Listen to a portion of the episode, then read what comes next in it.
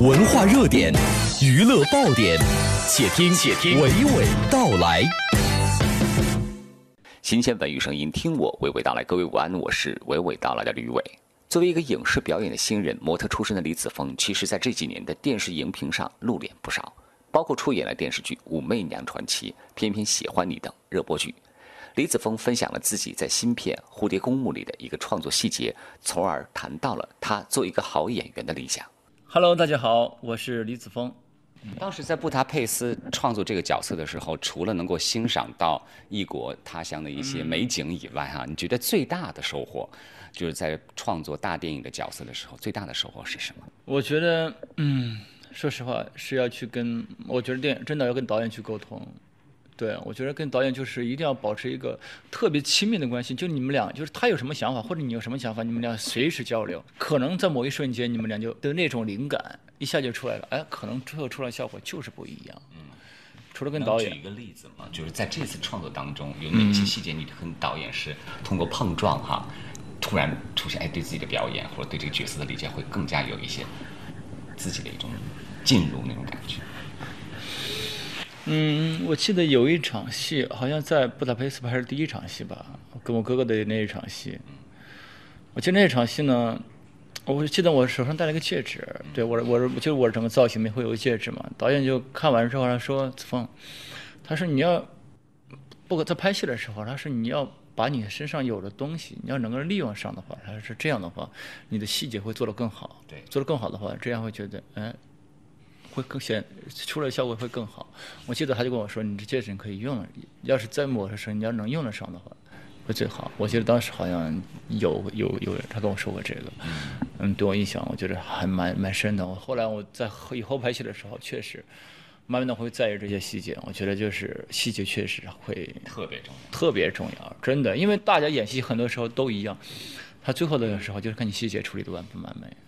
而且细节能够体现角色本身所缺乏的那种亮点。真的是，所以我发现细节真的蛮重要的，所以我当时我觉得这个可能是比较印象比较深刻的嘛。嗯，其实从你谈话也好，整个一个过来，我觉得你还是比较属于坦诚啊，比较随意，就是自然的那种状态。那我不知道，就是作为演员，他有好多面，就是说创作当中或者在适应角色的过程当中，你觉得它复杂吗？你觉得这个做演员这个行业跟模特那会儿，他的这个复杂感是不是更强一点？嗯，你要是单从环境来说的话，可能演戏的环境更的复杂一点。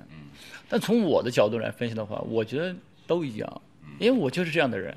对我看到所有的事物，说实话，跟我在模特圈没有什么没有什么区别。对，因为我觉得不管环境再怎么变化，我觉得我自己的不能变。对我，我就是我以前的真我。对，就所以我觉得这个对我来说，因为我性格特别乐观。对，对我看什么事儿，对我来说都不会有太大的区别，我都看得比较美好的一面。真好。有目标吗？未来的艺术创作上有定位吗？就是说，肯定每一个人生阶段会有一些自己给自己定的一种期待哈。我们不要去设定一个什么层次，但是一定会有一种目标在。比如说像我们做主持人、做播音员，会说，哎，我要拿个金话筒，我要干嘛干嘛干嘛。就是在演员这个行业刚刚进来，然后又有一些作品的时候，你会有给自己有一些什么要求？有，我希望以后啊，就是通过我自己的努力，能够让大家大就得到大家的认可的同时，让别人觉得，哎，李子峰是个好演员，会演戏。我不希望别人一一一直停留在，哎，外形不错，嗯，就我我仅仅是外形而已。我觉得就是说，一个好的演员，就除了好的外表之外，我觉得更应该把戏演好。嗯，让有他有应应该是有一种说服力，让别人看完之后，你这个角色是有灵魂的，嗯，而且是有会影响到他们的，嗯，对我觉得这个影响更多的，我希望是一些正能量的东西吧，嗯，对，我希望你不管在将来的艺术创作当中，还是未来的生活当中，一直保持着这份执着的纯粹哈，不然的话，我觉得工作会很累的。对 对对对，所以我现在活得很开心，真的，我觉得我朋友都说，哎，你怎么说没心没肺的干嘛的？我说挺开心的，对啊，我说这就是我，对，嗯每个人不，嗯，好，那最后宣传一下你的电影。欢迎你走到影院来观看我的两部影片《蝴蝶公墓》和《痴痴的爱》，谢谢。请关注吕伟的公众号 CNR，对今天内容有互动的话，就可以获得路苗影业免费观影兑换券。